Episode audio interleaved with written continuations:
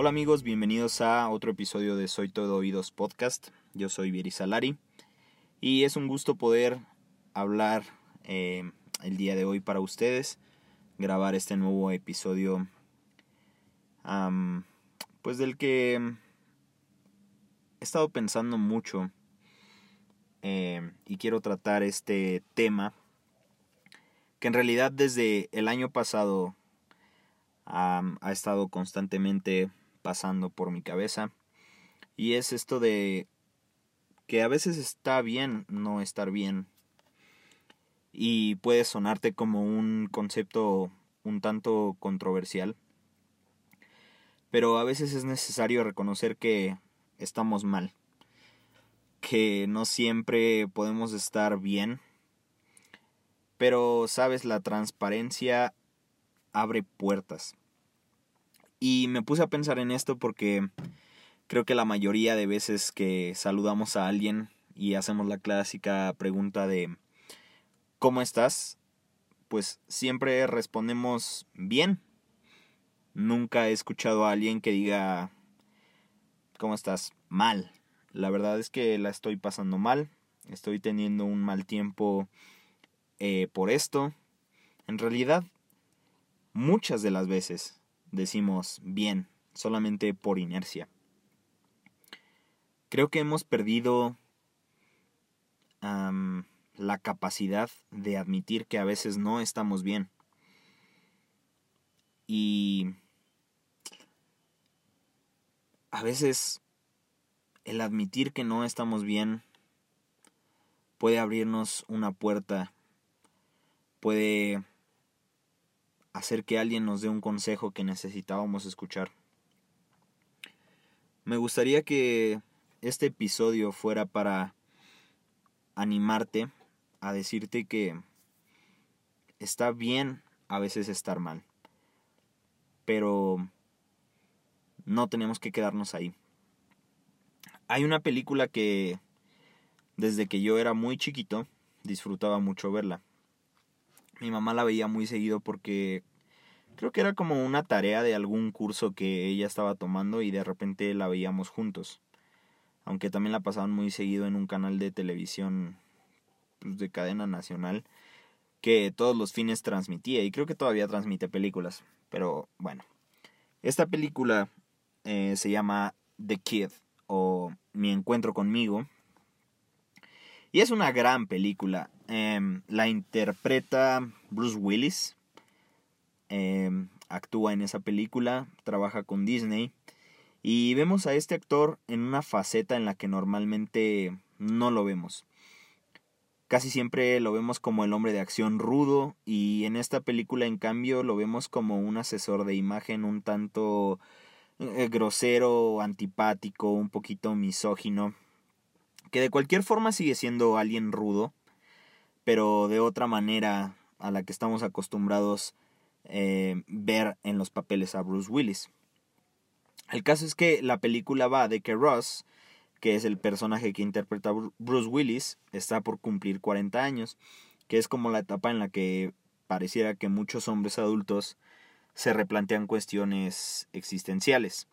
No te lo puedo asegurar pues porque yo tengo la mitad de esa edad, ¿no? Pero de cualquier forma ya me estoy replanteando cuestiones existenciales.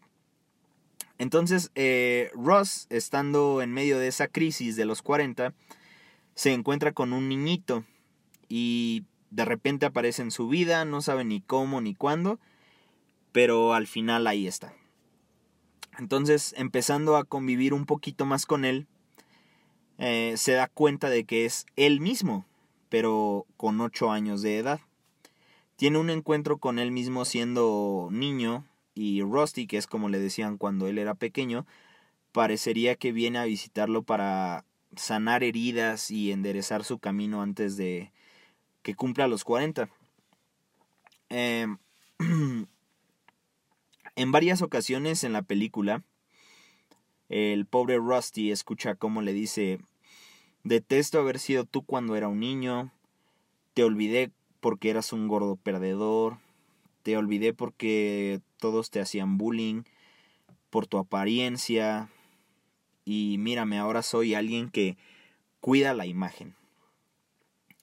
Luego el grande eh, viaja con el pequeño al pasado a un momento de su vida en el que su mamá está muy enferma de cáncer y se supone que no debería levantarse de la cama, pero tiene que ir a una reunión escolar a hablar con el director porque el niño se portó mal y de regreso el papá al enterarse de que ella salió de la cama se enoja con el hijo y lo culpa de la enfermedad de la madre y que por haberse levantado de la cama se pondría muy mal. Le dice, ya no llores, ya no llores. Y eso es algo que marcó al niñito por siempre. Y es cuando entiendes un poco más dentro de la película por qué se convirtió en ese adulto como tan frío. El yo adulto contempla todo desde lejos, pero no se pierde ninguno de los detalles de cuando el papá se estaba enojando con él.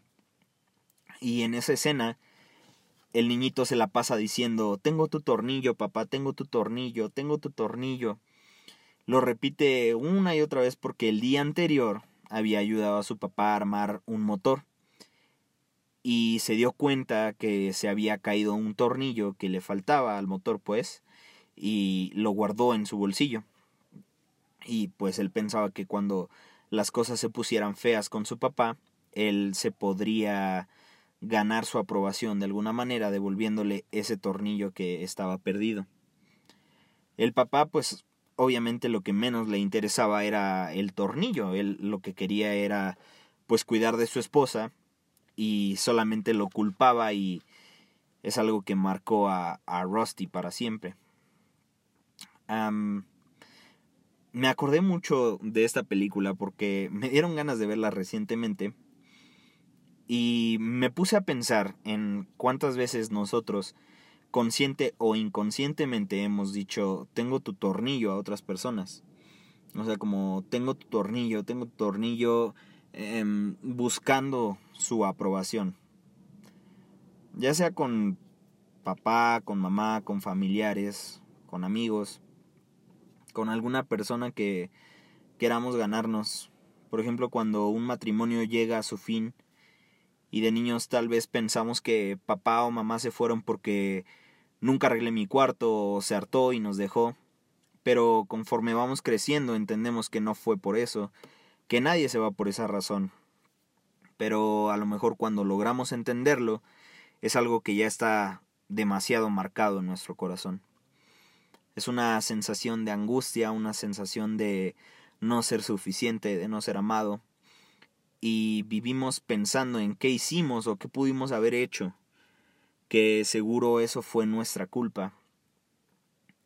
Y está cañón porque en muchas ocasiones limitamos nuestras relaciones para evitar que la gente construya puentes hacia nosotros, puentes hacia nuestro corazón, para que no descubran que somos malas personas, entre comillas, o que no somos suficientes. Sabes, a veces está bien no estar bien. Y hay veces en las que tenemos que permitirnos estar mal. Este esta estrategia de, de poner barreras y no darte permiso de estar mal puede afectar mucho en tu vida, en tu relación con tus amigos, con tu familia, en tu relación con Dios. Y es cierto que debemos tener la mejor actitud, estar positivos, pero no siempre se puede. A veces hay días que te sientes con el corazón apachurrado y está bien. Tal vez tiene que ver con cómo creciste, quiénes te criaron, lo que escuchaste cuando eras niño, esa frase de eres un tonto, o cuando te decían si haces algo bien no te voy a felicitar porque es tu obligación, si sacas 10 en la escuela no te voy a felicitar porque es lo que tienes que hacer. Esas palabras siguen empezando hasta el día de hoy. Esas frases determinan nuestro destino y nos hacen pensar que somos culpables de, de alguna forma.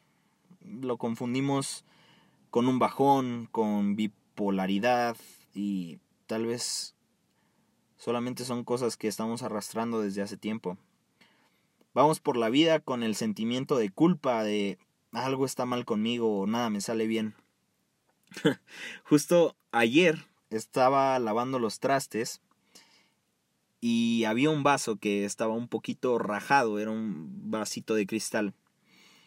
Y al yo meter la mano en el vaso para lavarlo correctamente, porque sí lavo trastes, eh, pues como que ese pedacito de vaso se rompió y me hizo como una rajada en la mano, una cortada.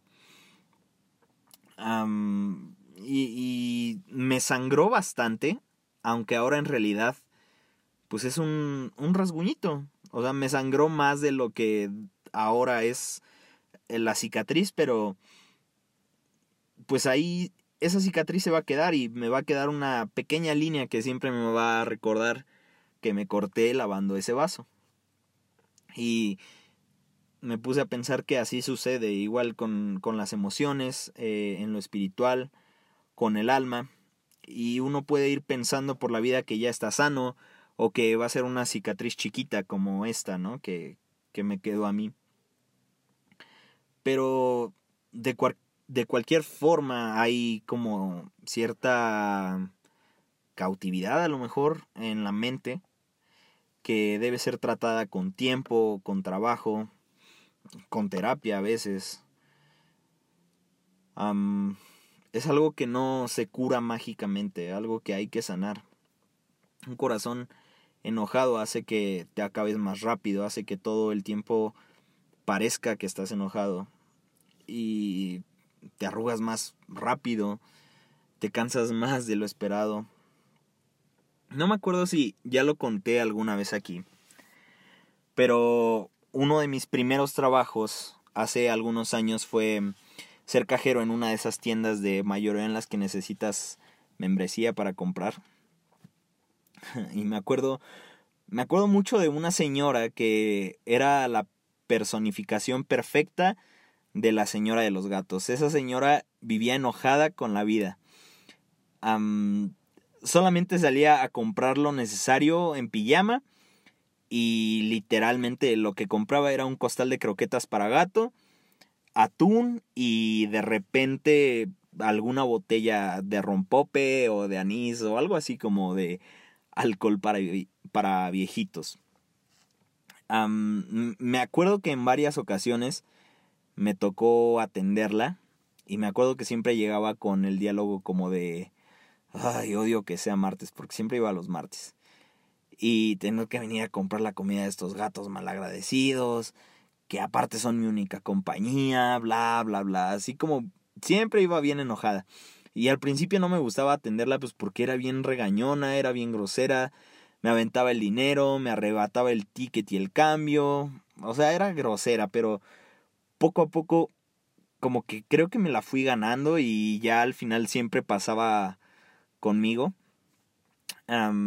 dicen por ahí que la respuesta amable calma el enojo y yo creo que, que fue así, que me la gané y poco a poco, en, en los pocos minutos que tenía para, comenzar, para conversar con ella, eh, me fui enterando de que pues sus hijos se habían cambiado de país y se habían olvidado de ella, que pues ella se sentía como aplazada, como que ellos habían sido malagradecidos con ella y lo único que le quedaban pues eran sus gatos, ¿no? Y pues me di cuenta que a veces solamente necesitamos ser escuchados, ¿sabes? O sea, porque una vez que ella me había contado todo esto, pues como que ya era más amable conmigo, como que tenía confianza, como que la escuché y no sé, algo especial hubo entre nosotros. Digo, nada fuera de lo normal, sino que abrió una puerta que nos permitió ser vulnerables y entender por qué como en la película, pues ella era así. no soy ningún especialista, pero a lo mejor ella nunca quiso aceptar que estaba mal. Y eso fue lo que la hizo que se fuera amargando poco a poco.